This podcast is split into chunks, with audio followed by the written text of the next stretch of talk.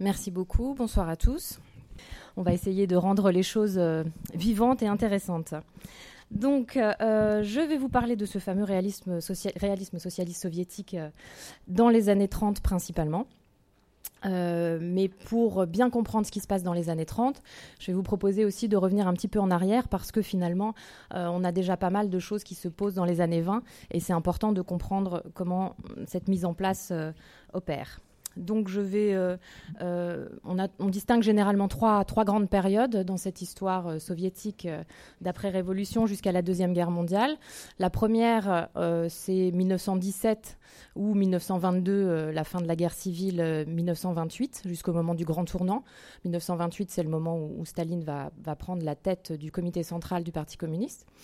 Donc première période 1922-1928, deuxième période ce grand tournant 1928-1932 et troisième période 1932-1941, donc avec les années 30 et avec en 1932 euh, l'instauration du réalisme socialiste. Donc je vais reprendre en fait ces trois grandes périodes euh, très brièvement pour les deux premières et en insistant davantage sur la troisième puisque c'est euh, l'objet de notre rencontre ce soir.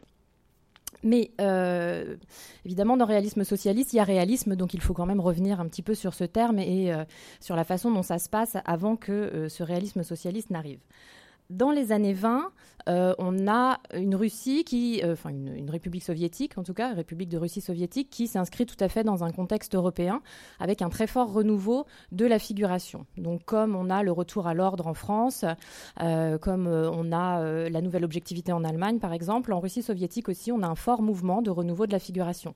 On connaît davantage le constructivisme dont il est beaucoup question ici dans l'exposition rouge, mais il y a aussi vraiment ce renouveau de la peinture figurative qui occupe finalement le, devant de la scène, si je puis dire.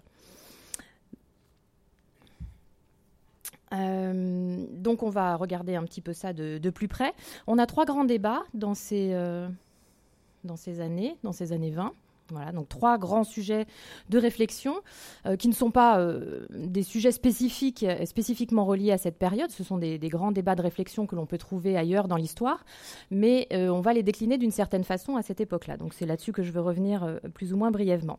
Donc la première chose, c'est la façon dont on va définir le processus de création à toute époque, on s'est interrogé sur ce qu'est l'art, comment est-ce qu'on définit ce processus de création.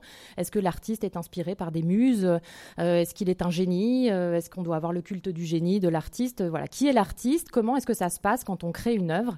Qu'est-ce que c'est que qu'est-ce que c'est que le processus de création, le processus artistique? Comment est-ce qu'on définit l'artiste? Comment est-ce qu'on définit la création? Comment est-ce qu'on crée? De quoi relève l'acte créateur? Quelle est l'origine de cet acte créateur, de cet acte de création? Donc on va y revenir un petit peu. Deuxième question, c'est celle des fonctions de l'art, et en particulier du rapport de l'art à la réalité. Et puis, troisième grand sujet, c'est le rôle de l'État, de l'État et ou du parti dans le domaine artistique. Donc là, on s'interroge sur les modes d'intervention de l'État et du parti. Est-ce, est-ce que l'État, euh, on s'interroge là-dessus à toute époque, hein, je le rappelle, donc est-ce que l'État doit euh, procéder euh, par des commandes exclusivement? Est-ce qu'il doit soutenir un marché de l'art? Est-ce qu'il doit investir dans des œuvres? De quelle manière? Quel type d'œuvres Voilà. Donc ce sont un peu les trois grands débats qui occupent la critique, les artistes et euh, les membres du parti et, les personnalités de l'État à ce moment-là. Donc si on revient un petit peu sur, euh, cette question du processus de création, tout d'abord, la façon dont on va le définir, euh, par exemple pour le fascisme, l'art est une question individuelle. donc c'est une affaire individuelle pour euh, l'idéologie nazie comme pour le marxisme appliqué à l'art, euh, l'artiste est en fait un être collectif. Donc il exprime quelque chose de collectif, il exprime une vision du monde collectif. Du côté des nazis, euh, on va avoir l'idée que l'artiste exprime sa conscience de race ou sa vision ou exprime sa vision du monde selon sa race. Et du côté euh, marxiste on va avoir l'idée que l'artiste exprime sa vision du monde de classe. Il appartient à une classe où il évolue dans un, dans un système avec des classes sociales et il exprime cette vision du monde de classe. Explication un peu plus détaillée. Selon le marxisme, l'art est un domaine de, de relève de l'idéologie, appartient à l'idéologie, et donc exprime ses rapports de classe. Donc l'art d'une époque donnée exprime finalement, est l'expression de la classe dominante. Donc si la classe dominante, c'est le prolétariat, l'art doit être l'expression de la vision du monde du prolétariat. L'art doit être euh, l'expression euh, de ce prolétariat, l'expression de la vision du monde de ce prolétariat. Alors, petite nuance sur la notion de prolétariat. Euh, le prolétariat, ce n'est pas forcément au sens sociologique, c'est-à-dire euh, un prolétariat qui serait euh, classe ouvrière égale prolétariat. Il s'agit vraiment d'une approche idéologique. Donc la classe ouvrière n'est prolétarienne qu'à partir du moment où elle prend conscience de sa classe. L'idée d'avoir conscience de sa classe, d'avoir conscience d'appartenir à une certaine classe sociale est très importante, en particulier pour Lénine. Donc à partir de là, une fois qu'on a dit que l'art d'une époque donnée est l'expression de la classe dominante, euh, ben, il y a des débats pour savoir de quoi provient exactement, euh, euh, d'où ce processus dans quoi ce processus créateur plonge ses racines finalement. Est-ce qu'il s'agit d'être euh, véritablement prolétarien, d'être issu d'un milieu ouvrier, d'avoir une conscience de classe prolétarienne pour produire un art prolétarien?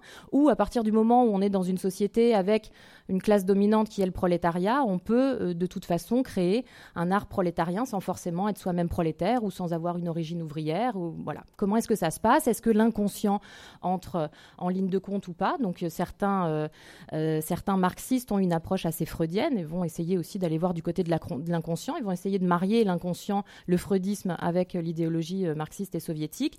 Et d'autres vont avoir une conception qu'on dit plus rationaliste et euh, vont dire non, il faut être conscient de sa classe et créer quelque chose en toute conscience. Globalement, dans ces années 20, il est admis que la vision du monde qui correspond au prolétariat en art, c'est le réalisme. Donc il n'y a, pas vraiment de débat là-dessus.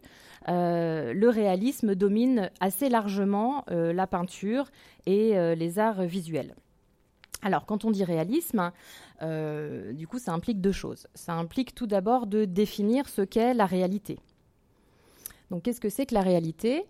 La réalité, depuis le 19e, on est dans une approche assez simple. La réalité est ce qui est connaissable par les sens et par la raison. Donc dans les années 20, au début du XXe siècle, et dans les années 20, on conserve cette définition. Euh, la réalité est accessible par les sens et par la raison. Donc c'est ce qu'on voit, c'est ce que l'on peut comprendre, c'est ce que l'on sent, c'est ce que l'on touche, etc. Donc cette réalité-là, euh, en fait, la définition même de la réalité va évoluer. Euh, dans les années 50, on va commencer à concevoir que le réel n'est plus seulement ce qui est donné et ce qui est extérieur à nous, que c'est aussi une construction de notre part. Donc les choses vont évoluer, la définition de la réalité va évoluer. Mais dans les années 20, on est encore dans cette, disons, définition dominante. La réalité est ce qui est accessible par la raison et par les sens. Et donc le réalisme, qu'est-ce que c'est? Le réalisme, c'est le rapport que l'on a à cette réalité qui est donnée comme quelque chose d'extérieur à nous. Donc comment est-ce qu'on va aborder cette réalité? Comment est-ce qu'on va approcher cette réalité? Euh, Eh bien, les groupes d'artistes vont faire tout un tas de propositions très différentes et on va avoir non pas un réalisme dans les années 20, mais des réalismes au pluriel avec des approches extrêmement euh, variées. Donc, on en voit quelques exemples pour euh, essayer de rendre un petit peu plus concret ce que je viens de vous dire. je suis en train de voir que je n'ai pas l'heure en fait. je ne sais pas si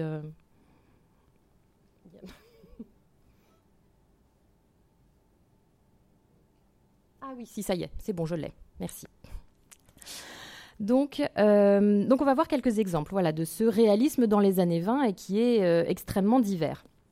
Premier exemple, donc en fait, à, partir du moment où la guerre civile se termine, les groupes d'artistes vont de nouveau avoir le droit de s'organiser et on va avoir une pléthore de groupes d'artistes qui vont apparaître euh, et qui vont s'organiser sur des, sur des principes euh, de réflexion artistique, sur des principes artistiques communs et, également sur, euh, sur des principes matériels d'organisation pratico-pratique. Donc, premier exemple, un exemple d'Isaac Brodsky. Euh, qui euh, appartient à l'Association des artistes de la Russie révolutionnaire. Et ce groupe est très particulier puisqu'en fait, il prolonge la tradition du réalisme russe de la fin du 19e siècle. Donc à la fin du 19e, en France, on a eu euh, un fort courant réaliste représenté notamment par Courbet à partir des années 1840-1850.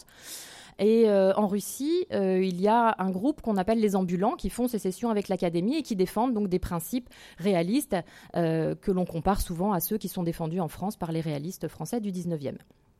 Donc Brodsky euh, fait partie de cette association qui ressuscite et qui prolonge le travail des ambulants, donc une approche assez traditionnelle du réalisme, avec cette idée que l'œuvre est un reflet de la réalité.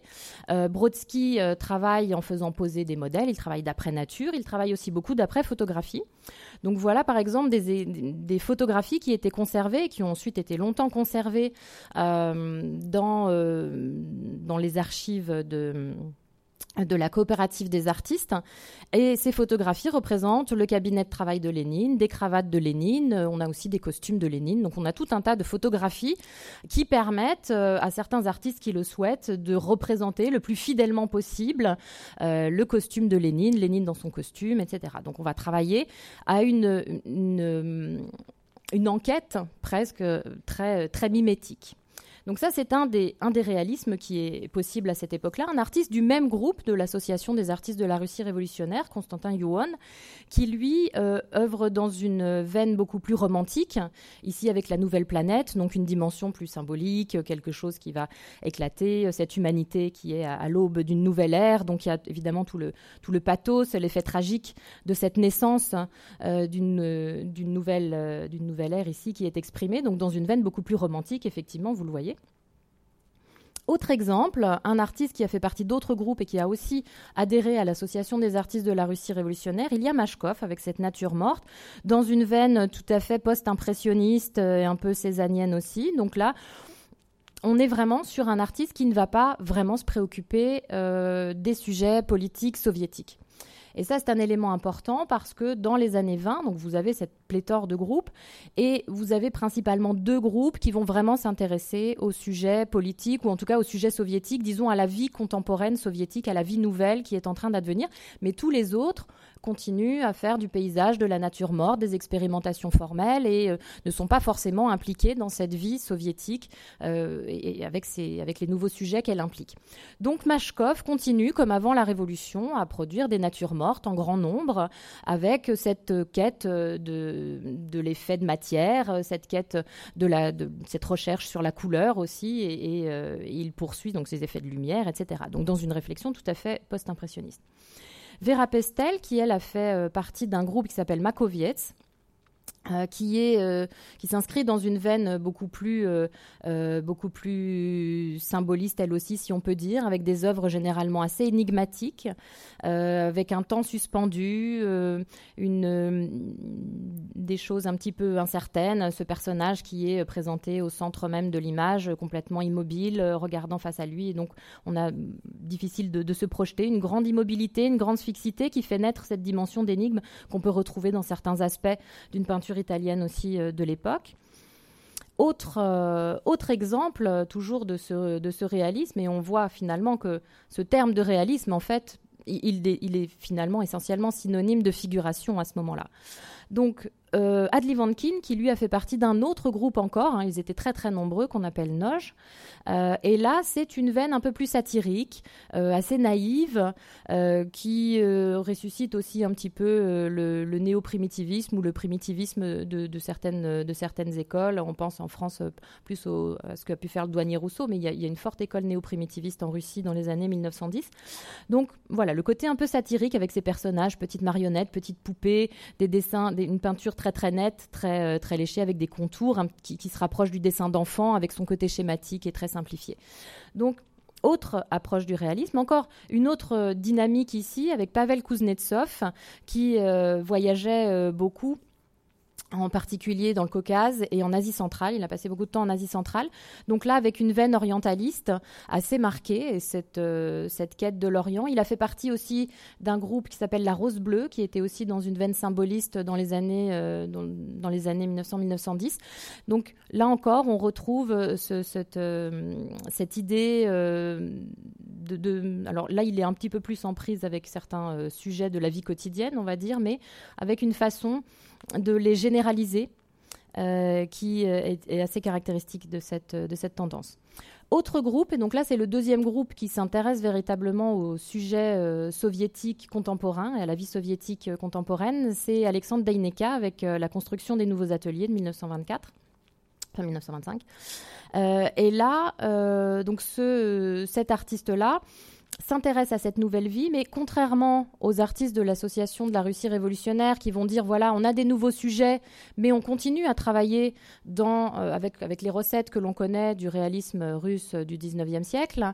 Euh, la Société des artistes de Chevalet, Host, euh, c'est un tableau que vous trouvez dans l'exposition et ça c'est vraiment absolument formidable de pouvoir le voir euh, en vrai parce que les reproductions sont toujours épouvantables. On ne retrouve jamais le bon rouge, euh, vous pouvez le voir derrière moi.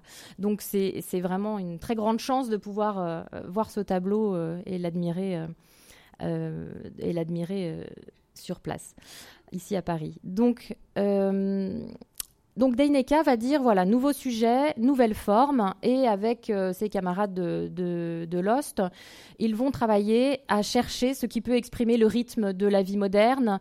Euh, évidemment, il prend ici un, sujet, euh, un sujet industriel. Donc il est parti en, mission dans le Donbass, dans les mines du Donbass, et il en revient avec des dessins de presse et il en revient aussi avec cette, cette image-là, avec cette idée que la peinture euh, effectivement, euh, doit mettre en prise avec, euh, avec l'actualité et est aussi une forme de propagande, un support de propagande, pas, pas du tout dans un sens péjoratif, mais cette idée qu'il faut gagner l'adhésion des masses propagande au sens presque constructiviste du terme, c'est-à-dire que on doit gagner un partenaire de jeu. on doit parler aux spectateurs de masse. on voit bien que peut-être la nature morte de Machkov ne s'adresse pas forcément aux mêmes spectateurs que ici le tableau de Deineka. Donc on doit s'adresser aux spectateurs de masse, on doit lui présenter des sujets qui ont trait avec cette vie nouvelle et il faut l'inciter à s'impliquer dans cette vie nouvelle, à participer à cette vie nouvelle, à être lui aussi un constructeur. Donc ici, c'est fait euh, de, façon, euh, de façon assez habile. Euh, c'est le pointeur? Oui, c'est le pointeur. Donc c'est fait de façon assez habile par Daineka qui travaille beaucoup sur l'espace et qui va entre autres travailler sur cette figure-là, qui est notre figure relais dans le tableau puisqu'elle elle a la même position que nous, spectateurs, face à l'espace de la toile. Elle a en plus les deux pieds qui sont dans notre espace, en côté spectateur. On a le rail ici qui sert de frontière entre l'espace de la représentation et l'espace du spectateur. Et donc cette figure-là est un petit peu notre relais et on a euh, tendance, pour bien voir la toile, pour respecter aussi les points de fuite qui sont proposés par Deineka, on a tendance à se placer derrière elle pour avoir ce point de vue privilégié sur l'ensemble de la représentation et donc à être associé à une femme qui est en mouvement, à une femme qui est en action, à une femme qui est en train de produire un effort. Euh, les différents points de fuite, puisqu'il y en a plusieurs, donc ce n'est pas une perspective centrée euh, comme on peut voir parfois à la Renaissance, il y a plusieurs points de fuite, euh, et ils se retrouvent tous ici au niveau du ventre de ce personnage féminin qui est un petit peu plus énigmatique, puisqu'effectivement, elle ne participe pas concrètement à cette construction, et en même temps, elle, a évidemment une place presque d'allégorie ici, avec sa jeunesse, le vent dans les cheveux, sa fraîcheur, le fait qu'elle soit vêtue en blanc. donc, elle, a une dimension symbolique, allégorique, on peut éventuellement l'interpréter, c'est mon hypothèse, comme une allégorie de la construction à proprement parler. D'autant plus qu'elle elle réunit vraiment tous les points de fuite ici. Elle a les pieds tournés vers la gauche, le buste face à nous, et la tête vers la droite. Donc elle est aussi ce point de jonction entre le passé, le présent et l'avenir. Et Deineka ici est, très habile donc il y a effectivement dans la lecture temporelle de la toile, quand on regarde une image, en fait, on applique exactement, inconsciemment, hein, on applique exactement la même chose que quand on lit un texte. On a, nous, ici, en Occident en tout cas, un sens de lecture qui est de gauche à droite. Et quand on lit une image, on a exactement la même euh, posture. Donc on lit aussi de gauche à droite, ce qui veut dire que symboliquement, généralement, tout ce qui se passe sur la gauche est plutôt euh, relatif au passé et on va vers l'avenir en allant vers la droite. Et donc on a ce côté ici avec la construction achevée, ce qui est en train de se faire, ce qui est déjà fait, ce qui est en train de se faire et ce qui va se faire. Le tableau est laissé inachevé sur la droite et Deineka nous invite à prolonger mentalement cette construction tout autant qu'à y participer physiquement grâce à l'identification à ce personnage. Donc on est invité à être un acteur, un constructeur au sens euh, physique du terme, concret, matériel, et en même temps on est invité à être aussi créatif et à euh, concevoir la suite euh, de cette construction qui est en cours ici et, on est invité à imaginer la suite. Donc ça c'est très constructiviste aussi, c'est presque du constructivisme appliqué à la peinture. Hein. Les constructivistes avaient prononcé la mort du tableau de Chevalet.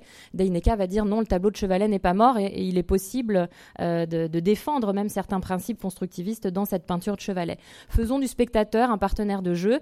Il travaille aussi beaucoup sur l'impact émotionnel qu'il peut avoir avec des contrastes de couleurs, des contrastes de lignes. On voit une opposition entre les lignes très fines et les masses des corps. Donc il travaille sur ce contraste-là comme chez Fernand Léger, l'idée de contraste étant associée à un maximum d'effets, au fait de produire un maximum d'effets sur le spectateur, un effet percutant. Autre exemple de ce qu'a pu faire Deineka ici en 1927 avec les ouvrières de l'industrie textile. Pimenov, lui, est dans une veine réaliste plutôt expressionniste. Donc il s'inspire beaucoup de la peinture allemande et de l'expressionnisme allemand avec ses corps très allongés, très déformés généralement, ce qui lui sera d'ailleurs reproché à la fin des années 20. Luchichkin, donc toujours dans le même groupe, hein, euh, J'aime beaucoup la vie, avec un tableau, alors là, qui est de 1926, mais en fait, c'est une copie ultérieure du tableau qui lui-même a disparu. Donc il y a des éléments dont je doute un petit peu par rapport à la version de 1926, mais le principe est là, c'est-à-dire euh, l'idée de concevoir le tableau comme un projet de vie. Euh, on a vu, le tableau est un reflet de la réalité, euh, le tableau est euh, une recherche de texture, de matière, le tableau est une façon de mobiliser les masses. ici, le tableau est une façon de, montrer un projet de vie et de montrer le caractère très complet du projet de société que l'on peut avoir à ce moment-là et qui est effectivement qui a à la fois très à, l'amour libre ici dans les années 20 avec Kolontai entre autres, même si elle n'est pas restée très longtemps, ce sont quand même des, tendances qui sont assez fortes. Euh, avec euh, la pratique aussi, alors évidemment le fait de laver son linge, tout ce qui a trait à l'hygiène et au sport, hein, toute la, partie sport est aussi très fortement reliée à l'hygiène, à l'hygiène du corps à ce moment-là. Euh, les grandes plaines de Russie avec la mécanisation de l'agriculture et au fond le, les, les pluies de pétrole de Bakou. Donc on a en même temps une sorte de carte du territoire soviétique avec les grandes plaines du sang euh, les, bords euh, de, la mer Noire euh, et, ici ce, plan d'eau, cette station avec l'évocation de l'industrie également. Donc une sorte de projet complet, le développement du réseau ferré et des moyens de transport aussi évidemment. Donc on a cette sorte de carte et, cette idée que le tableau est un vecteur de projet et va permettre de proposer des projets on a l'artiste que l'on a souvent euh, le plus rapproché du surréalisme, euh, avec ici euh, représentation d'un épisode de la guerre civile. Euh, dans un hamac. Marno était en fait un, anarchiste, donc au moment de la guerre civile, il y a eu aussi des combats avec les anarchistes du côté de l'Ukraine. et donc on a voilà ces représentations très étranges, très théâtrales. Tischler travaillait beaucoup pour le théâtre, il était aussi décorateur de théâtre, et donc c'est une façon de mettre en scène l'histoire sous forme de petits petite scénette. Euh, et on voit voilà ce qu'on a aussi pu rapprocher un peu plus du surréalisme, cette femme avec un avion de 1927. Donc ces tableaux un petit peu étranges, un petit peu énigmatiques, avec des figures euh, qui, euh, bah, je l'espère en tout cas, peuvent être un peu étonnantes pour vous, parce qu'on a rarement l'occasion de, voir ce genre de peinture. Et tout cela pour vous montrer cette grande diversité. David Sternberg, donc toujours dans ce même groupe de, de Lost, avec recherche sur les natures mortes, et Aniska ici à, à droite. Sternberg est quelqu'un qui a étudié à Paris euh, à, la, ruche notamment, il a étudié auprès des fauves, euh, de Van Dongen et euh, il a travaillé dans une veine cubiste. Donc il y a aussi chez lui tout cet intérêt pour la recherche du rapport entre les deux dimensions, les trois dimensions, la surface, l'espace, la profondeur, la forme des objets, les textures. Il travaille énormément sur les textures. Il insère beaucoup de matériaux comme ont pu le faire beaucoup de cubistes, donc du sable, des papiers, des grains, etc. Donc encore une autre, euh, une autre approche. Et puis la basse qui, est toujours, qui fait toujours partie du même groupe. Donc vous voyez qu'au sein d'un même groupe, on a aussi des artistes qui proposent des choses très très différentes euh, et qui lui a parfois même une dimension plus abstraite avec notre rue le matin. Ça c'est euh, l'évocation d'un souvenir personnel du début de la Révolution, un tableau de 1927. Donc le matin même des, de, la Révolution, c'est le souvenir qu'il a eu pardon de ce, matin du début de la Révolution donc avec des choses voilà très brumeuses ou ces épisodes un peu plus euh, euh, concrets euh, de, cette lutte armée. Donc vous le voyez, dans les années 20, on a effectivement non pas un, mais des réalismes. Alors la critique y va avec pléthore d'adjectifs. On a du réalisme synthétique, on a du réalisme expressionniste, on a tout un tas de réalismes extrêmement divers. On, ne ménage pas ses efforts pour trouver des adjectifs pour caractériser la pratique des différents artistes. Et puis, euh, qu'est-ce qui va se passer entre 1928 et 1932 et comment est-ce qu'on va arriver à ce fameux réalisme socialiste et surtout qu'est-ce que c'est que ce fameux réalisme socialiste? Donc, Au moment du grand tournant, euh, une frange d'artistes issus du parti, un changement générationnel très fort qui se produit à ce moment-là. Et donc on a de jeunes artistes, membres du parti. Euh, Staline relance la lutte des classes de façon générale. Et donc ces jeunes artistes vont dire, eh bien nous, nous allons mener la lutte des classes dans le domaine artistique. Donc, qu'est-ce que ça veut dire mener la lutte des classes dans le domaine artistique euh, Pour aller un peu vite et essayer d'être concrète, ça veut dire tout d'abord qu'ils vont imposer une ligne dure euh, avec cette idée euh, qu'ils vont trier les artistes. Donc ils vont dire voilà, tel artiste a une vision du monde prolétarienne, donc il est conforme à ce qu'on peut espérer. Tel artiste a une vision du monde bourgeoise, tel artiste est un compagnon de route, c'est-à-dire qu'on peut espérer de lui une conversion. Donc ils vont avoir une critique extrêmement sévère et vont essayer d'opérer un tri parmi les artistes, faisant éclater des groupes, enfin vraiment semant la zizanie complètement dans le domaine artistique, en procédant à des exclusions de certains artistes euh, de, de leur groupe. Donc ils vont commencer par noyauter en fait les groupes et ensuite ils vont fonder leur propre association, l'association des artistes euh, prolétariens. Et ils vont comme ça mener cette, euh, cette campagne extrêmement dure au nom donc de la lutte des classes. Donc ça se traduit, ce tri se traduit en fait par une réflexion, euh, si on peut dire. Ils vont dire voilà, en gros, il nous faut euh, pour avoir une conscience de classe prolétarienne, pour avoir l'expression d'une vision du monde prolétarienne, il nous faut d'abord des sujets politiques. Donc il y a une politisation obligatoire du tableau qui s'opère à ce moment-là. Alors ça prend des tournants un peu inattendus, puisqu'évidemment, euh, ce n'est pas si simple de savoir ce qu'est un sujet soviétique ou ce qu'est un sujet euh, politique. Euh, est-ce que la nature morte, c'est considéré comme un thème politique et est-ce que c'est considéré comme un thème soviétique?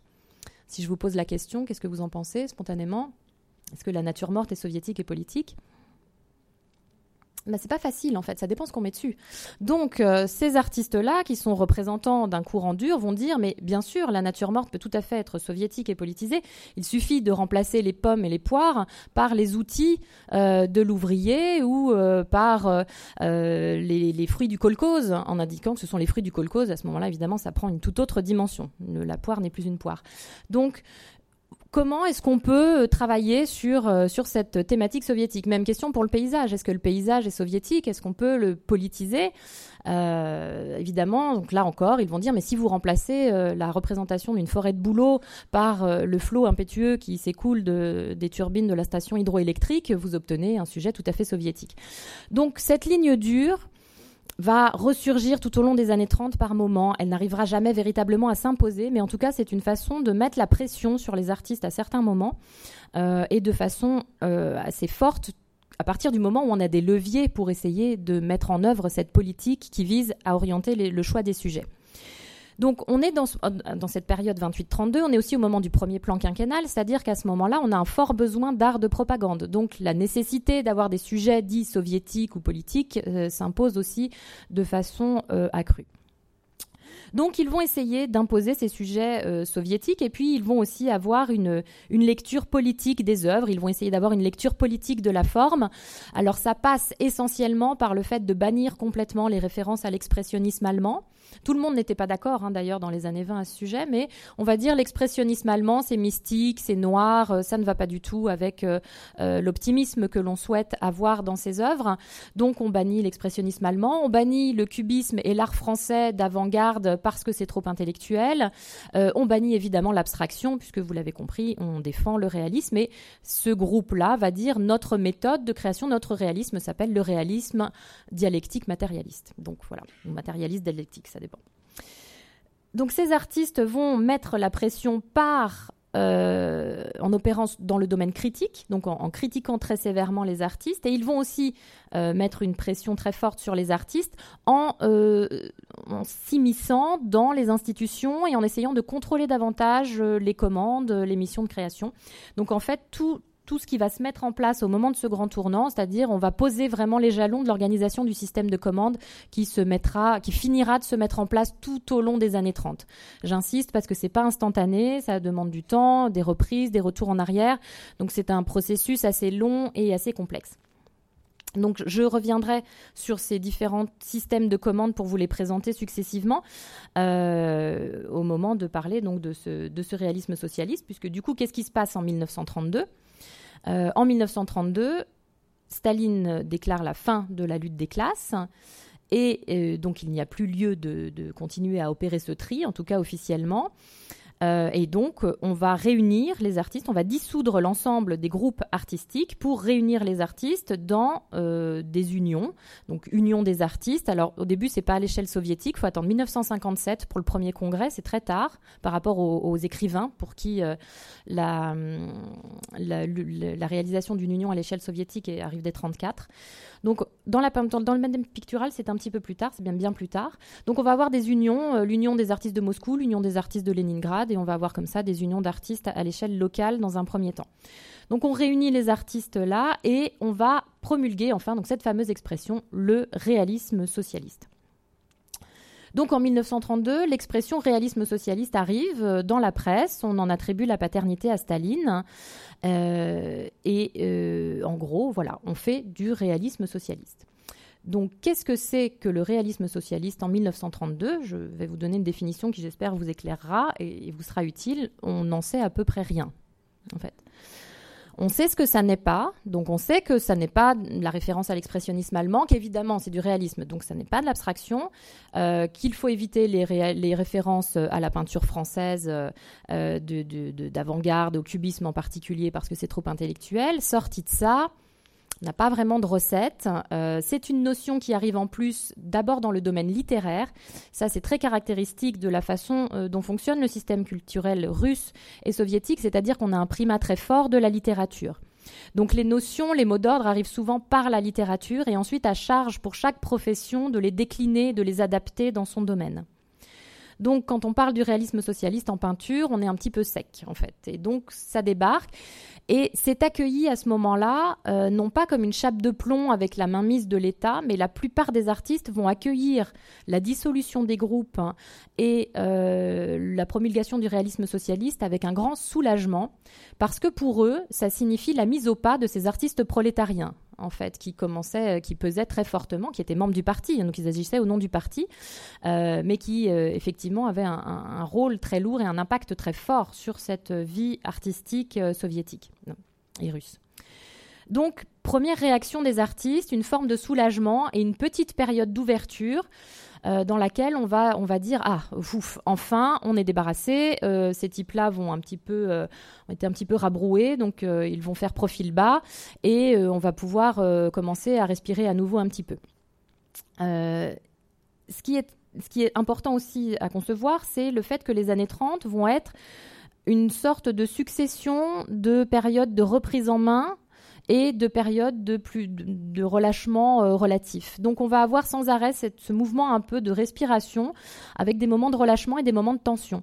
Donc 1932 un peu une sorte de respiration. 1933, de nouveau dans la presse, des attaques contre certains artistes en les accusant de formalisme. Donc le formalisme, c'est un mot qui est là depuis les années 20, je ne vais pas rentrer dans les détails, mais euh, dans les, dans les années 20, il est important dans le domaine littéraire, il désigne des choses relativement précises, mais à partir de 1932, euh, enfin à partir du grand tournant déjà, on commence à l'utiliser uniquement comme étiquette pour dénigrer la pratique de certains artistes. Donc si on dit il est formaliste, ça veut dire qu'il n'est pas réaliste socialiste. Si on dit il est naturaliste, c'est la même chose, c'est aussi une forme de condamnation, une étiquette péjorative que l'on met euh, sur, euh, sur la production de l'artiste. Donc c'est une façon de le condamner et de dire il n'exprime pas cette vision du monde prolétarienne. Donc de nouveau 1933, 1934-35 à nouveau respiration, 1936 grande campagne contre le formalisme, euh, et puis ensuite le 1937-38 donc on va enchaîner avec les purges, et puis à nouveau réouverture relative euh, à la fin de 38, et ensuite en 39 euh, ça va commencer à se refermer et de nouveau réouverture au moment du début de la deuxième guerre mondiale. On a vraiment une succession comme ça euh, de respiration et ce n'est pas toujours facile pour les artistes de s'y retrouver. Et en fait, je crois que c'est là vraiment la chose clé à retenir de ce réalisme socialiste, c'est qu'en fait, euh, c'est une façon de gouverner qui est typiquement soviétique et qui est de gouverner par le flou. Donc on vous donne un mot d'ordre, on vous dit, on fait du réalisme socialiste, vous faites du réalisme socialiste, on vous donne un mot, on se garde bien de le définir avec précision, euh, et c'est un côté qu'on peut éventuellement qualifier de pervers, c'est-à-dire on vous dit, voilà, on attend quelque chose de vous, donnez-nous ce qu'on attend, mais on vous dit pas ce qu'on attend. Donc évidemment, c'est un petit peu complexe pour les artistes. Hein. Donc certains ne vont pas s'en remettre et vont avoir une telle pression que ça va être très compliqué pour eux, puisque évidemment, ils seront jamais dans ce qu'on attend. Euh, il y en a d'autres qui vont au contraire parfaitement s'adapter, tout en poursuivant leur réflexion formelle, leur réflexion artistique. Ce sera notamment le cas d'Alexandre Deineka. Euh, voilà, d'autres vont sombrer, d'autres vont mener une grande carrière, euh, principalement en peignant des portraits de dirigeants, puisque la hiérarchie des genres va être remise à l'honneur dans les années 30. Donc on va retrouver des portraits de Lénine, de Staline. Mais en fait, ceux qu'on retrouve dans les années 30 pour peindre ces portraits-là sont souvent les mêmes, ceux qui avaient déjà commencé à faire ça dans les années 20. Donc plus de jeunes carriéristes aussi, ou de jeunes tout à fait convaincus euh, par l'intérêt de représenter euh, les dirigeants soviétiques. Donc voilà, convaincus par ce, type de peinture. Donc en 1932, le réalisme socialiste, qu'est-ce que c'est? Est-ce que c'est un type de sujet? Est-ce que c'est un répertoire thématique? Est-ce que c'est un courant? Est-ce que c'est un style? Est-ce que ça désigne des formes en particulier? Est-ce que ça désigne des références artistiques obligatoires, mais à ce moment-là lesquelles? Et qu'est-ce qu'on fait avec ces références artistiques? Euh, est-ce que ça désigne une méthode de travail, puisqu'en fait c'est présenté comme une méthode de création? Alors ça veut dire, est-ce qu'on doit travailler d'après photo, travailler d'après nature, euh, laisser parler son imaginaire, travailler de mémoire? Qu'est-ce que c'est? Qu'est-ce que ça désigne exactement ce réalisme socialiste? Donc les débats sont toujours là. Mais ce qui rend la lecture euh, très compliquée parfois, c'est le fait que tout le monde utilise du coup les mêmes mots souvent. Formalisme, par exemple, quand on demande aux gens de parler du formalisme, tout le monde va parler de formalisme, mais chacun va y mettre sa propre définition, mais qui va devenir plus ou moins implicite. Donc ça donne une sorte de cacophonie parce que tout le monde utilise le même vocabulaire, mais pas avec la même définition. Donc c'est parfois difficile à saisir euh, et les débats sont parfois très abscons est assez obscur et on se demande où on veut en venir. Et d'ailleurs, en général, le, fait est qu'il n'y a pas de conclusion. On aboutit assez rarement, en tout cas dans les débats entre artistes. Donc le fait de réunir, de dissoudre les groupes et de réunir les artistes dans, dans, des unions, ça ne veut pas dire que du jour au lendemain, miraculeusement, tout le monde va bien s'entendre et va faire la même chose. Il n'y a pas de modèle, il y a euh, un mot d'ordre, mais qui est assez flou et qui est à démêler. Donc, au contraire, les tensions vont être plutôt exacerbées, euh, ou en tout cas vont être euh, ravivées. et ceux qui voulaient déjà imposer leur point de vue dans les années 20 ou au moment du grand tournant vont continuer à vouloir imposer leur point de vue dans les années 30. Et ceux qui militaient pour une forme de pluralisme et d'ouverture vont continuer à essayer de, militer aussi pour cette forme de pluralisme et d'ouverture, avec les difficultés que ça suppose les artistes euh, et même les critiques ne vont pas instantanément utiliser abondamment ce terme de réalisme socialiste. Euh, ils vont continuer à euh, s'interroger sur l'élaboration d'un art soviétique, à, penser en termes artistiques en fait, hein, puisque le principe du réalisme socialiste, c'est qu'on prend un mot artistique, on lui accole un adjectif qui relève du politique, donc après il faut faire sa sauce entre les deux. Donc les artistes, en tant que professionnels, vont continuer à utiliser leur vocabulaire professionnel. Donc ils vont parler du portrait, ils vont parler du paysage.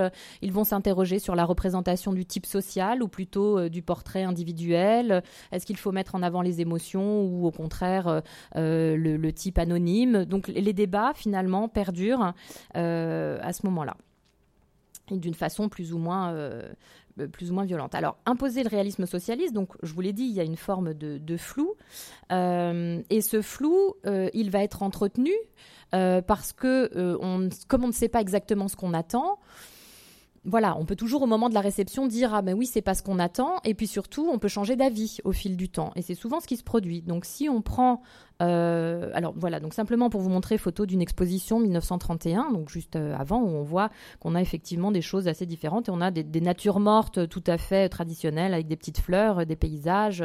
Euh, donc ça c'est tiré des archives de la coopérative des artistes. voilà donc une peinture qui n'est pas systématiquement politisée. Donc la question de la censure. Alors la censure, en fait, elle, intervient à plusieurs euh, moments. Euh, et elle peut, par exemple, euh, alors donc elle intervient à plusieurs moments, soit au moment des commandes, et ça c'est la, la, censure en amont, ça je vous en parle après, soit elle intervient en aval, c'est-à-dire au moment de l'ouverture des expositions. Donc comment ça se passe? On a des expositions, euh, et la veille de, l'ouverture, une commission passe. Cette commission est composée des membres du NKVD, donc de la police politique, et puis elle est composée euh, des organisateurs de l'exposition, euh, des différents commanditaires, si on peut dire, c'est-à-dire les grandes institutions qui ont participé au financement de l'exposition et à son organisation. Et là, on dit, voilà, ça on garde, ça on décroche, ça on garde, ça on décroche. Mais l'artiste n'est pas vraiment averti. On lui dit pas, bah, on a décroché ton tableau pour telle et telle raison. ça se passe comme ça, la veille de l'exposition. Et les artistes arrivent parfois à savoir pourquoi tel ou tel tableau a été décroché. Donc un exemple, celui de Luchishkin qui est un tableau de 1926, mais qui est ressorti au moment de l'exposition anniversaire euh, de la Révolution en 1932. Et ce tableau est décroché, donc fait partie des tableaux qui sont décrochés la veille de la veille de l'ouverture de l'exposition. Et Luchishkin arrive à savoir, par des connaissances de connaissances de connaissances de personnes qui sont dans la commission, qu'en fait le tableau est décroché parce que Boubnov, donc le commissaire, euh, a vu l'image d'un pendu dans euh, une des fenêtres de l'immeuble. Euh, mon hypothèse, puisqu'on n'a pas d'autres informations à ce sujet, c'est qu'effectivement, euh, dans les années 20, en faisant un petit travail de reconstitution historique, on voit que dans les années 20, la question du suicide est quelque chose qui préoccupe déjà beaucoup les bolcheviks. Et il y a beaucoup de réunions publiques, euh, c'est un sujet dont on débat très ouvertement et qui préoccupe parce que le suicide est considéré comme un message que l'on envoie à l'État ou que l'on envoie au parti. À partir du grand tournant, le suicide va commencer à être un peu plus tabou. On va avoir des enquêtes. Et puis, évidemment, au début des années 30, on a le suicide de Mayakovsky qui va considérablement secouer l'opinion publique et en particulier le milieu artistique. Et le suicide aussi de la seconde épouse de Staline. Donc, on comprend bien que euh, voir un tableau avec euh, un suicidé dans une exposition en 1932, ça peut poser problème. Je vous montre cet exemple, qui est un exemple parmi d'autres pour vous montrer aussi la complexité de la chose. C'est-à-dire qu'on peut très bien peindre un tableau à un moment. Euh, le tableau peut tout à fait être exposé et même relativement bien apprécié par la critique. C'est ce qui s'était passé en 1926. Mais vous l'exposez plus tard, vous le ressortez quelques années plus tard et ça ne marche pas. C'est, enfin, Delacroix avec sa liberté guidant le peuple a connu aussi quelques déboires de ce type-là. Hein. On l'a accusé d'être marxiste avec son bonnet rouge. Enfin bref, donc euh, c'est quelque chose de, qui, se produit aussi à d'autres moments dans l'histoire. Donc on a cette idée que euh, les tableaux vont aussi résonner différemment selon le moment où on les expose, selon le moment où on les montre, et il y a des choses qui sont possibles à un moment et pas à d'autres. Et donc le réalisme socialiste, c'est considéré comme l'esthétique officielle, en gros, euh, jusqu'à jusqu'à au moins jusqu'à la perestroïka. Euh, donc il va y avoir des moments où on va revenir aussi sur ce qui était euh, sur ce qui était possible, et puis ça ne le sera plus à un autre moment. Et, et ça, ça rend aussi les choses un petit peu complexes. Donc on va changer d'avis au fil du temps. Alors comment ça se passe ce fameux système de commande? En fait, on a souvent l'image d'un système très rigide et on dit voilà, l'Union soviétique euh, ne fonctionne que par commande. Mais qu'est-ce qu'on entend exactement par commande? Alors souvent, on imagine que tous les tableaux étaient commandés par l'État, financés par l'État. Alors ça voudrait dire que l'État est vraiment très très riche, ce qui n'était pas le cas du tout. Euh, donc évidemment, on ne peut pas l'État à lui seul ou le parti à lui seul ou l'État parti ne sont incapables de financer entièrement la vie artistique. Donc, euh, comment est-ce que ça se passe? On a plusieurs types de commandes, plusieurs types de commandes publiques. Donc, il y a évidemment les principales, ce sont les commandes pour les expositions anniversaires. Donc, ces commandes-là, elles ont lieu tous les cinq ans. Donc on comprend bien qu'un artiste ne peut pas vivre uniquement en recevant une commande tous les cinq ans pour participer aux grosses expositions fleuves pour euh, les, 5 ans, les 10 ans, les 15 ans, etc. Euh, donc en général, on a toujours un système au moins de double exposition pour l'anniversaire de la Révolution et pour l'anniversaire de l'Armée rouge, puisque l'Armée rouge a été un commanditaire très actif dès la guerre civile, évidemment, il y avait un besoin de propagande. Donc l'Armée rouge est restée un commanditaire important pour le domaine artistique. Donc on a toujours ce système un peu de double manifestation avec euh, l'organisation de ces expositions. Mais ce sont des expositions qui sont très lourdes et qui sont assez complexes à organiser. Donc, euh, par exemple, pour la, la première a lieu en 1927-28 la deuxième au moment de la promulgation du réalisme socialiste en 1932-1933. Et donc là, on est un petit peu pris de court, il faut, euh, il faut commander des œuvres, mais en fait, on n'a pas vraiment le temps. Donc, on va avoir un système de commande pour l'exposition pour les 15 ans euh, de, la Révolution d'octobre. Euh, parfois, un système de commande un peu à rebours, c'est ce qui va se passer pour ce tableau de Deineka. en fait, on va demander assez largement aux artistes qu'ils ont de déjà prêts qui seraient susceptibles de faire l'objet d'une commande. Donc euh, c'est un petit peu prendre les choses à l'envers, si on peut dire. Euh, mais ça va permettre, euh, ou en tout cas si ce n'est pas déjà prêt, quelque chose qui serait suffisamment avancé pour faire l'objet d'une commande. Et donc on va pouvoir payer ou acheter par anticipation certains de ces tableaux d'une certaine manière. on va pouvoir aussi, il y a un système de subvention qui existe. Les artistes peuvent faire la demande d'une aide financière pour, pour pouvoir terminer telle ou telle œuvre. Donc ça fait aussi partie du système. Donc là, ça va être aussi le cas de Deineka qui va cumuler les deux. Il va bénéficier d'une commande et en même temps, il va pouvoir recevoir également une aide pour, pour, terminer, ce tableau. Donc, euh, un petit mot simplement sur ce tableau-là qui l'emportera. Euh, c'est une sorte de, synthèse de Deineka, euh, qui a été qui est vraiment un artiste majeur à partir des années 20 et qui va avoir un grand succès quand même dans les années 30. Il aura une exposition personnelle en 1935, c'est pas donné à tout le monde à ce moment-là, assez grande exposition personnelle en plus entre Moscou et Leningrad. Et c'est vraiment une figure assez majeure de, de l'art soviétique euh, avec ce style synthétique très particulier qui lui est euh, régulièrement reproché. On le critique un petit peu pour son schématisme avec ses portraits qui sont pas assez doux, pas assez émotionnels, pas assez individuels, mais il va effectivement euh, adoucir un petit peu ça, encore que. Donc là, simplement pour vous dire un mot sur le tableau, donc c'est euh, une sorte d'histoire, un résumé de l'histoire de l'URSS avec la prise du palais d'hiver, la guerre civile, la période dite de construction, de reconstruction Hein, il y a la petite étiquette 1924, donc la période dite de reconstruction avec ce passage de l'ancienne Russie sombre, tsariste, cléricale à la nouvelle Russie avec ces, bâtiments ici qui sont typiquement euh, inspirés et repris de photographies euh, de projets euh, tout à fait qui, sont nés dans les années 20 et, des constructions qui, qui ont été mises en œuvre dans les années 20. pareil pour les logements ouvriers ici, le développement du réseau ferré, les grandes plaines. Donc ça, c'est le moment du premier plan quinquennal, les réalisations du premier plan quinquennal. Et comme dans le tableau qu'on a vu tout à l'heure, hein, ce jeu entre le passé sur la gauche, le présent au milieu et l'avenir vers la droite, avec ce groupe de personnages qui marchent, qui indiquent l'avenir et qui se déplacent vers là encore une toile inachevée euh, et, qui demandent donc à poursuivre la marche et l'avancée euh, vers l'avenir. Pour cette fois, juste pour vous montrer que euh, alors l'organisation des commandes pour l'anniversaire de, la Révolution est généralement beaucoup moins bien rodée que celle pour l'anniversaire de l'Armée rouge. En fait, dès les années 20, euh, on a cette exposition anniversaire euh, pour l'Armée rouge et c'est l'association des artistes de la Russie révolutionnaire qui s'en occupe. C'est-à-dire que ce sont des artistes qui sont demandeurs, qui vont solliciter Trotsky à l'époque pour dire voilà, ce serait bien d'organiser une exposition euh, en hommage à l'Armée rouge, une exposition anniversaire de l'Armée rouge. Et euh, au début, on leur paye uniquement les affiches, et puis petit à petit, ils vont réussir à obtenir davantage d'argent pour financer des commandes et, des voyages d'artistes. Donc là, l'organisation euh, est un petit peu celle qui sert de modèle aux, expositions qui vont se développer par la suite, c'est-à-dire qu'on a un contrat de commande élaboré suffisamment longtemps à l'avance avec la remise d'esquisses préalables. Donc en général, il y en a deux. On remet une première esquisse à un jury. Le jury dit il faut faire telle ou telle modification, euh, opérer tel ou tel changement, ça et ça, ça va, ça et ça, ça va pas. Deuxième esquisse, il faut procéder aux modifications, sinon le contrat est rompu. Deuxième esquisse, même travail, et puis remise de l'œuvre finale, qui est encore susceptible d'être ou non euh, refusée ou acceptée, avec à chaque fois un versement progressif euh, de la somme euh, qui est due.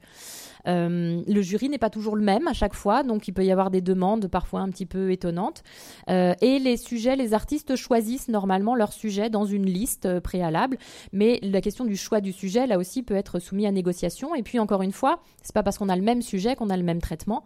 Donc la preuve avec un même sujet ici, c'est-à-dire un communiste qui est fait prisonnier et qui passe à l'interrogatoire à l'état-major des Blancs.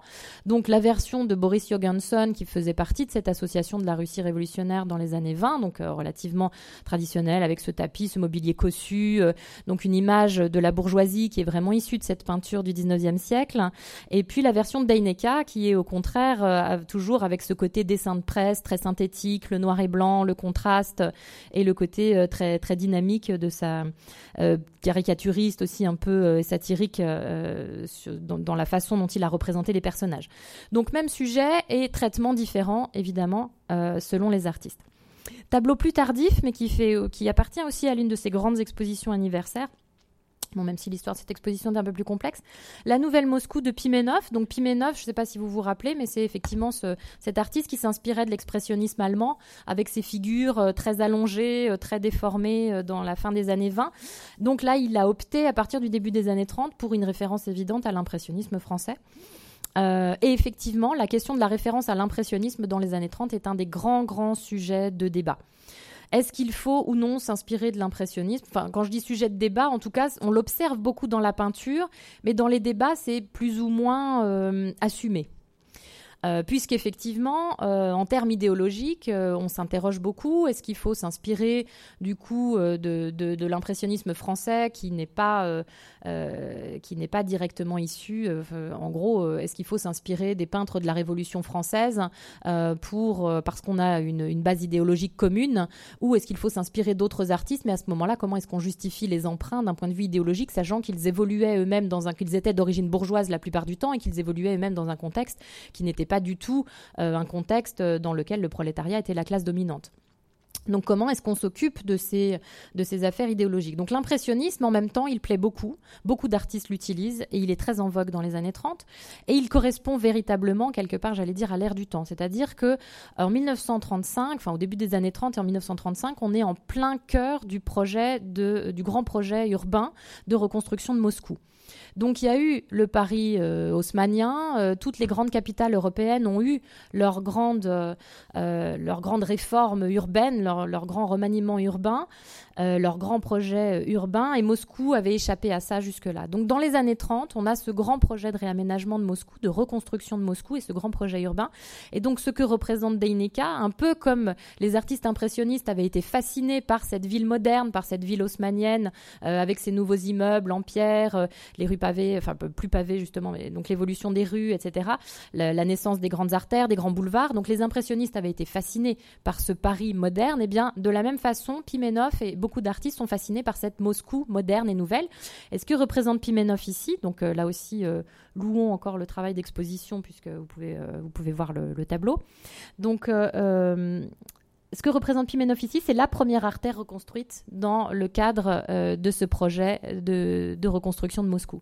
Donc c'est la, première rue. On a détruit un îlot ici derrière, et, là donc la voiture passe en laissant euh, donc ce qui est euh, ce qui est ce qui est la Douma, le Bolchoï, et on avance derrière cette cette jeune femme au volant. Donc première rue euh, reconstruite et en fait le projet urbain de Moscou s'inspire beaucoup du Paris haussmanien, c'est-à-dire élargissement des rues, bâtis euh, en pierre de taille. Euh, donc on a beaucoup de références au Paris. quand je dis Paris haussmanien, évidemment c'est plus complexe, mais au moins vous voyez bien à quoi je fais référence. Donc on s'inspire beaucoup de ces grands principes de reconstruction de Paris et donc on a une similitude finalement entre la source d'inspiration pour le projet urbain et la source d'inspiration picturale qui représente ce projet urbain.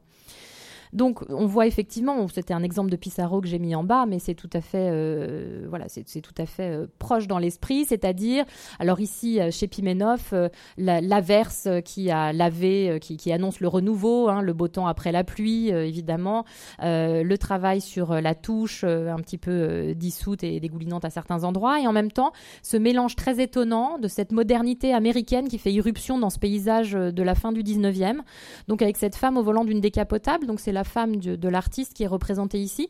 Alors la femme au volant, ça fascine beaucoup les Russes. Euh, il y a des témoignages, notamment d'Ilfe Petrov, des témoignages littéraires. Hein. Donc Ilfe Petrov sont partis en voyage aux États-Unis. Ils ont traversé les États-Unis en voiture dans une Ford, bien sûr. Euh, et c'est la femme qui conduisait. donc il y a énormément de pages sur euh, la femme au volant. C'était quelque chose qui était évidemment signe de modernité et en même temps signe de fascination. Donc il y a cette femme au volant ici, c'est important que ce soit une femme qui conduise, effectivement. Donc signe de modernité, décapotable, inspiré des modèles Ford, même si euh, on est sur une voiture soviétique, mais inspiré des, modèles Ford. Et puis ce cadrage très photographique ou cinématographique, on peut euh, facilement envisager un travelling. Et il y a d'ailleurs un, film qui s'intitule aussi La Nouvelle Moscou de la même année et qui présente un plan. Alors ils viennent dans l'autre sens, mais on a aussi depuis l'intérieur de la voiture la vision de la ville autour et, ça, reprend, ça, fait vraiment écho à, ce tableau.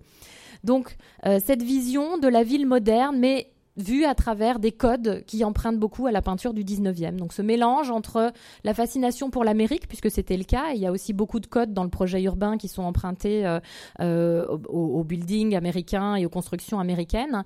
Donc fascination pour l'Amérique, modernité et en même temps référence à ce 19e siècle, à cette fin du 19e siècle français. Deuxième type de euh, commande, ce sont les missions de création. Les missions de création n'ont rien de, particulièrement soviétique. Euh, euh, si vous prenez Gauguin à Tahiti, c'était ce qu'on appelle une mission de création entre guillemets, c'est-à-dire qu'en fait c'est le voyage d'artiste, ni plus ni moins. Simplement, on va modifier l'organisation. Donc, pendant assez longtemps, on voyage quand on est à l'académie, où on voyage sur ses propres moyens également. mais l'académie n'étant plus, donc il faut trouver aussi d'autres moyens pour financer, pour financer les voyages. Donc, ce qui va se passer là aussi au moment du grand tournant, c'est qu'on met en place, on essaye de centraliser l'organisation des voyages d'artistes en mettant en place une commission spéciale interministérielle pour gérer ces voyages d'artistes. Alors ça fonctionne assez mal dans les premiers temps et euh, en fait euh, l'idée au moment du grand tournant, hein, je vous disais tout à l'heure politisation obligatoire, l'idée c'était d'envoyer tous les artistes euh, sur les grands lieux de la construction industrielle du premier plan quinquennal et, dans les colcoses. Et en fait, les critiques se plaignent beaucoup. Ils disent oui, mais c'est inadmissible. Quasiment personne n'est parti sur un site industriel. Tous les artistes sont partis au bord de la mer Noire. Euh, donc euh, ça va pas. Enfin bref, donc c'était. Euh, et effectivement, c'était très chaotique à organiser puisque les missions de création, compte tenu notamment du climat en Russie, ont lieu principalement l'été. L'été, c'est le moment où tout le monde est en vacances, y compris les fonctionnaires qui s'occupent de l'organisation des missions de création. Donc euh, voilà, on ne part pas, euh, ça, ça, clépote un peu. Euh, la commission interministérielle, en fait, a vu se succéder rien qu'au mois de juillet au moins cinq ou six personnes qui, du coup, partent en vacances successivement et n'arrivent pas à suivre dans l'organisation. Donc, assez, c'est assez chaotique. Donc, ce côté centralisation, politisation obligatoire des sujets, en fait, vous voyez bien que ça ne va pas de soi et ça se heurte à l'inertie des artistes, au fait qu'on manque de moyens et aux problèmes d'organisation. Le manque de moyens est très important aussi euh, parce que euh, les artistes, en fait, ils sont envoyés quelque part. En fait, on leur paye le voyage. En gros, c'est ça. On leur paye le voyage, mais on n'achète pas les œuvres. Donc, quand ils, les œuvres restent de leur propriété. Donc, quand ils rentrent, ils peuvent vendre les œuvres, les exposer à l'exposition Bazar. on ressuscite dans les années 30. Il n'y a pas que des expositions thématiques On a aussi les expositions d'automne et les expositions de printemps qui reviennent, qui sont à nouveau organisées, qui donc ne sont pas thématiques par définition. Donc l'artiste peut aussi essayer d'exposer à ce moment-là et espérer vendre ses œuvres, soit à des privés, puisqu'à partir de 34 essentiellement, on a une nouvelle clientèle privée des membres de l'intelligentsia qui s'intéressent à la peinture, qui, euh, qui commencent à nouveau à avoir les moyens et, qui, euh, qui réinvestissent un petit peu dans l'art. Donc on a cette clientèle-là, euh, ou des organismes publics éventuellement. En tout cas, ça sert aussi à ça, les expositions, aussi à vendre les œuvres. Elles ne sont pas toutes acquises par l'État, vous imaginez bien. Donc en fait, la mission de création, on vous paye le voyage, mais sur place, vous vous débrouillez. Donc les artistes vont en profiter pour partir voir leur famille un peu éloignée, euh, vont essayer de composer un petit peu. Alors évidemment, si vous avez un frère qui est commandant quelque part dans l'armée rouge, bah du coup ça fait sujet politique. Plus on va voir la famille, plus on est logé gratos. Enfin bref, voilà, on essaye de combiner euh, les aspects personnels et, euh, les demandes qui sont plus ou moins formulées. Donc voilà, vous pouvez aussi avoir des aides en nature ou des choses comme ça. Donc quelques exemples de ces missions de création. Euh, intéressant à deux titres. Donc un autre exemple de Pimenov ici qui a fait toute une série sur les travailleuses de choc de Lourdes-Almache. Et là, je voulais aussi attirer euh, votre attention sur la question du titre du titre des œuvres. On sait bien, hein, dans la peinture, le, titre a une histoire, c'est compliqué. L'histoire du titre, ça arrive surtout au XVIIIe siècle, avec quand on commence à avoir des collections et des collectionneurs, et qu'il faut dresser des inventaires, notamment au moment des héritages ou des ventes des collections. Donc le titre n'est pas forcément donné par l'artiste. Enfin, l'histoire du titre est compliquée. Et je vous invite à faire attention parce que c'est vrai que euh, on a souvent dit voilà, euh, l'art soviétique est un art euh, mensonger, c'est un art de propagande, et ce qu'on montre sur les images n'est pas la réalité. Mais évidemment, si vous, ce n'est pas forcément l'image qui ment, c'est aussi tout le texte qu'on met autour et la façon dont on va présenter l'image et le contexte dans lequel on va présenter l'image. Donc là, euh, si vous intitulez ça, comme je l'ai très souvent vu dans des livres des années 70, les ouvrières, on peut avoir l'impression que toutes les ouvrières ont accès au théâtre et, euh, peuvent vivre cette, espèce, on a une sorte de, tableau de Renoir, hein, une forme de Renoir prolétarien quasiment ici. Donc toutes les ouvrières ont accès à un appartement euh, dont on ne sait pas s'il est communautaire ou pas. Cette œuvre est relativement ambiguë, mais ont accès en tout cas au théâtre, à des belles robes, à des loges et à un certain confort matériel. On voit le, le retour, ces signes euh, bourgeois, hein, la porcelaine, la nappe, alors que dans les années 20, on prenait au contraire l'absence de tapis, l'absence de nappe, l'absence de rideaux, euh, et on avait un, un, design très épuré. Donc on revient à ça, on revient au tableau de Chevalet. Donc si évidemment, si on intitule ça les ouvrières, on peut avoir l'impression que toutes les ouvrières ont accès et on peut se dire, mais oui, bon sang, c'est un mensonge. Or là, la démarche ici, c'est de faire la promotion de cette catégorie, cette nouvelle catégorie sociale des travailleurs de choc, des staccanovistes, qui vont s'appeler staccanovistes par la suite, Donc cette nouvelle catégorie sociale qui, parce qu'elle travaille effectivement bien, euh, remplit le plan ou souvent dépasse les objectifs du plan, va avoir accès à une forme de vie privilégiée.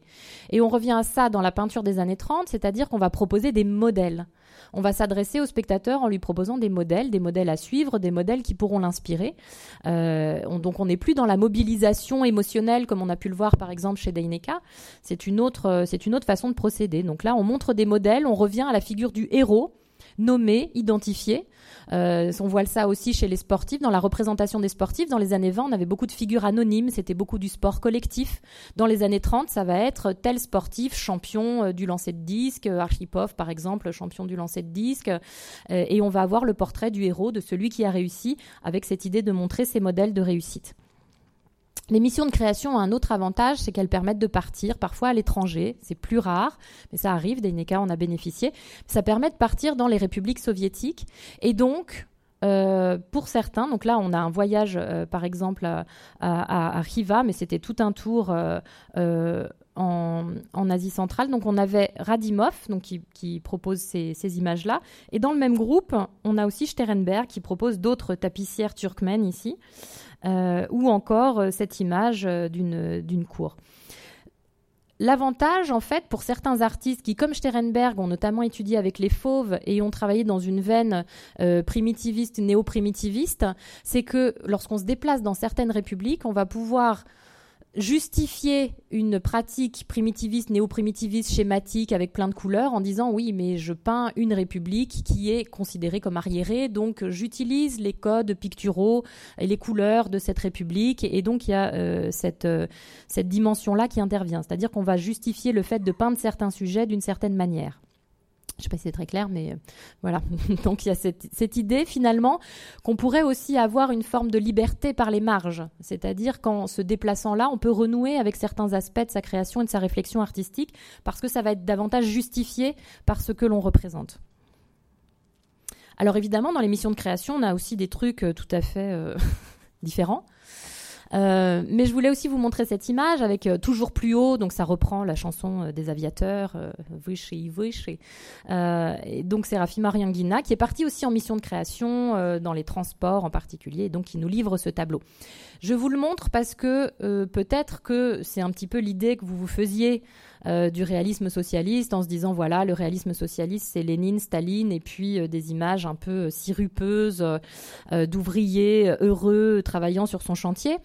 Euh, je voulais simplement souligner qu'à l'époque, déjà, cette image-là a été perçue comme étant euh, euh, comme étant assez mièvre.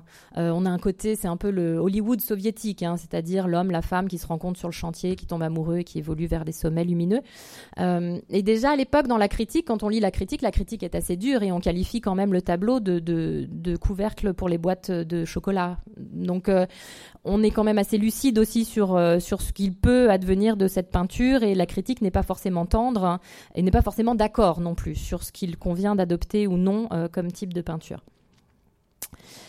Euh, dernier type de, de commande. Alors, dans les commandes publiques, il y a les concours aussi. Euh, c'est vrai que je n'ai pas montré d'exemple. Par exemple, pour les portraits, euh, c'est souvent ce que vous aurez pour les portraits de, de, leaders politiques. Le concours, ce sont des concours généralement fermés, c'est-à-dire que les artistes sont présélectionnés et qu'il y a un concours entre des artistes présélectionnés parce que généralement, on sait qui peint Lénine et qui peint Staline. Et c'est vrai que voilà, ça se fait. et tout le monde n'est pas intéressé pour le faire. C'est une façon de faire carrière, c'est évident. C'est le genre le plus en vue. Donc c'est sûr qu'on gagne beaucoup plus euh, si on peint Lénine et Staline que si on peint un bouquet de fleurs, c'est certain. En même temps, c'est aussi le genre le plus exposé, euh, puisque euh, là, il peut y avoir un contrôle et il n'y a effectivement pas du tout le même type de contrôle que sur un bouquet de fleurs. Donc voilà. L'engagement sous contrat, c'est un autre type de, de commande, c'est-à-dire qu'on va engager un artiste sous contrat pendant un an, on va lui délivrer un salaire mensuel en échange d'un certain nombre d'œuvres à livrer en fin d'année. Donc là aussi, on a des thèmes annuels qui sont plus ou moins vagues. Et par exemple, pour 1934, c'est à l'assaut de la, du deuxième plan quinquennal. Donc un exemple d'œuvre avec un assaut modéré euh, sur euh, donc euh, par rapport à ce deuxième plan quinquennal. Donc on a effectivement tout un tas d'œuvres qui peuvent être produites dans ce contexte. Après, c'est assez là aussi c'est assez difficile parce que c'est un peu objet de négociation. L'artiste va effectivement créer un certain nombre d'œuvres, mais à la fin de l'année, il y a une commission qui passe et qui dit oui, ça oui, ça non. Donc c'est aussi objet de négociation et de, et, de tractation euh, plus ou moins difficile parfois. Mais bon, en tout cas, euh, une façon un petit peu euh, schématique peut-être, mais de vous dire que la question des sujets revient très souvent et c'est vraiment quelque chose d'assez central, cette question des sujets et de la formulation des sujets. parce que on peut décider d'une première liste de sujets et puis finalement, les artistes arrivent avec d'autres toiles qui n'ont rien à voir, mais il faut quand même les intégrer dans l'exposition. Donc du coup, on va modifier le plan thématique qui n'est jamais respecté, évidemment. Euh, il faut aussi faire avec ce qu'on a comme objet exposé, hein, de toute façon. Donc c'est toujours, il y a toujours des négociations quelque part, et puis on interprète aussi un sujet un peu comme on veut. Après, il va y avoir une sorte de gradation dans la formulation des sujets, et les sujets vont être de plus en plus, euh, vont être en tout cas parfois pour certaines expositions, de plus en plus restrictives dans leur formulation. Mais même la critique en 1940 va s'exprimer en disant euh, on peut demander un tableau de Lénine lisant, mais on ne peut pas demander un tableau de Lénine lisant les classiques du marxisme euh, le soir euh, dans à tel endroit, etc. Donc on va aussi revenir sur la question de la formulation du sujet et de ce qui est demandé à l'artiste. Euh, pour finir, s'il me reste cinq minutes, parce qu'on avait commencé un petit peu en retard, euh, je voulais juste vous montrer quelques images en fait, parce que euh, là aussi très souvent on, associe peinture soviétique et peinture nazie. Alors je sais que l'ouvrage d'Igor Golomstok sur l'art totalitaire a été très très suivi et il y a effectivement des, choses tout à fait intéressantes, mais c'est vrai que je, voilà, je personnellement en tout cas je m'attache plus à essayer de montrer l'existence de nuances et de variété dans ce réalisme socialiste difficile à définir, plutôt que d'essayer de tout mettre dans un même paquet. Donc du coup, voilà, je voulais euh, juste faire ce petit clin d'œil à Igor Golomstok en montrant autre chose et euh, en vous montrant qu'il euh, y a effectivement forcément des variantes et en partie en ce qui concerne la représentation de la nudité. Euh, dans le contexte soviétique, le nu va très souvent être justifié par un contexte, euh, par, un, sujet précis, en particulier euh, la thématique sportive et l'occasion de représenter des nus. On ne verra pas, on verra très peu, il y en a, mais ils sont généralement un peu mal reçus par la critique, de nus euh, d'atelier, donc de femmes qui posent euh, lassivement. Euh, il y en a quelques-uns, des vrais nus d'atelier au sens études académiques, donc il y en a quelques-uns qui circulent, c'est là ça existe, mais souvent on va, trouver un prétexte pour représenter la nudité. Donc en particulier la thématique sportive, comme ici ce jeu de balle avec des références aux, trois grâces de Raphaël qui ont été euh, abondamment reprises, déclinées dans tous les sens. Donc thématique sportive.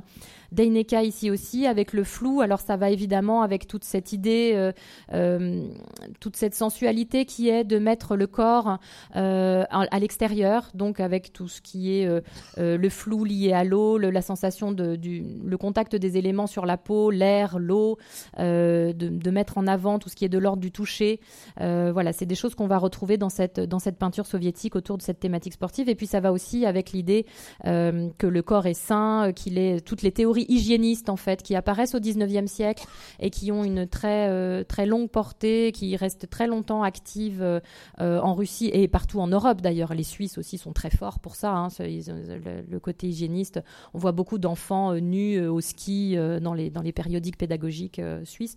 Bon, allemands aussi. Et donc en Russie, c'est pareil. On a cette tendance hygiéniste qui est très forte. Et donc le corps nu dans la nature, c'est quelque chose de très important. Et en particulier pour les scènes de baignade. alors ça a à la fois un côté, effectivement, on peut y voir des références mythologiques, antiques. ça correspond aussi à une réalité tout à fait pragmatique. Dans les années 30, on n'avait pas de maillot de bain. Hein. La pratique de, la baignade, ça se fait essentiellement nu, très peu couvert, et on, avait les groupes de femmes à un endroit, les groupes d'hommes un peu plus loin. Euh, c'était généralement dissocié, c'était mixte pour les enfants, mais en tout cas, voilà, ça correspond véritablement à, la pratique de la baignade. Euh, et puis il y a donc là, on voit aussi cette espèce de, euh, de, toilette, de femme à sa toilette revisitée, mais c'est l'exercice, la leçon de gymnastique matinale, hein, donc euh, la fameuse leçon de gymnastique matinale que tout à chacun doit pratiquer chez soi. Mais c'est une façon, l'artiste va ici reprendre les codes que l'on retrouve chez Degas, que l'on retrouve chez Bonnard, hein, de ces femmes à la toilette et de ces nus féminins dans des intérieurs, donc de façon très, très intime. C'est assez différent de ce qu'on peut trouver euh, dans la peinture euh, allemande des années 30 et dans toute cette peinture qui véhicule aussi l'idéologie nazie. Donc là où on va voir des références explicites, ce qui n'est pas le cas dans la peinture soviétique, donc des références vraiment explicites à la mythologie, en particulier à l'Eda, euh, avec des nus, des nus très, très nonchalants, très alanguis, parfois dans des positions très explicites, comme c'est le cas ici avec cette Leda.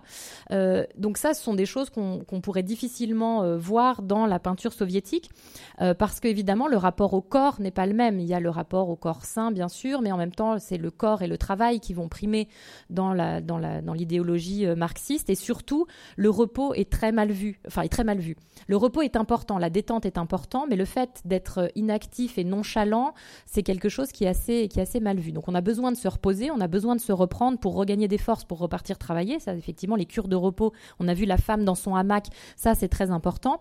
Mais euh, on ne peut pas euh, rester dans la, contemplation de soi ou l'observation de soi, ou euh, quand, on, quand on se repose, on dort, quoi, en gros. Hein. Donc on ne va pas rester à méditer sous un arbre ou, ou à se prélasser sans, sans avoir une, une bonne raison. C'est la même chose, par exemple, les dirigeants ne posent pas, c'est très mal vu de poser en fait, pour les dirigeants notamment, euh, parce qu'il y a justement cette, forte tradition marxiste euh, euh, qui, qui, est de ne pas représenter le portrait officiel, de ne pas être dans la pose, de ne pas être dans la représentation.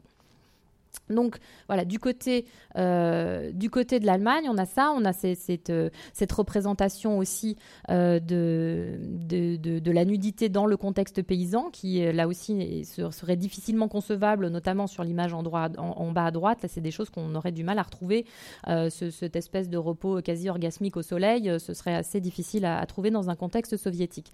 Donc on a évidemment des différences, et idem pour le jugement de Paris, avec cette question de la sélection élections de la sélection et tout ce qui est euh, rapport à la politique raciale, euh, la façon dont, euh, dont le, jeune, le jeune hitlérien, le jeune qui appartient aux jeunesses hitlériennes va pouvoir choisir la femme, la, bonne arienne qui va lui correspondre. Donc reprise, déclinaison du jugement de Paris sur un mode jeunesse nazie.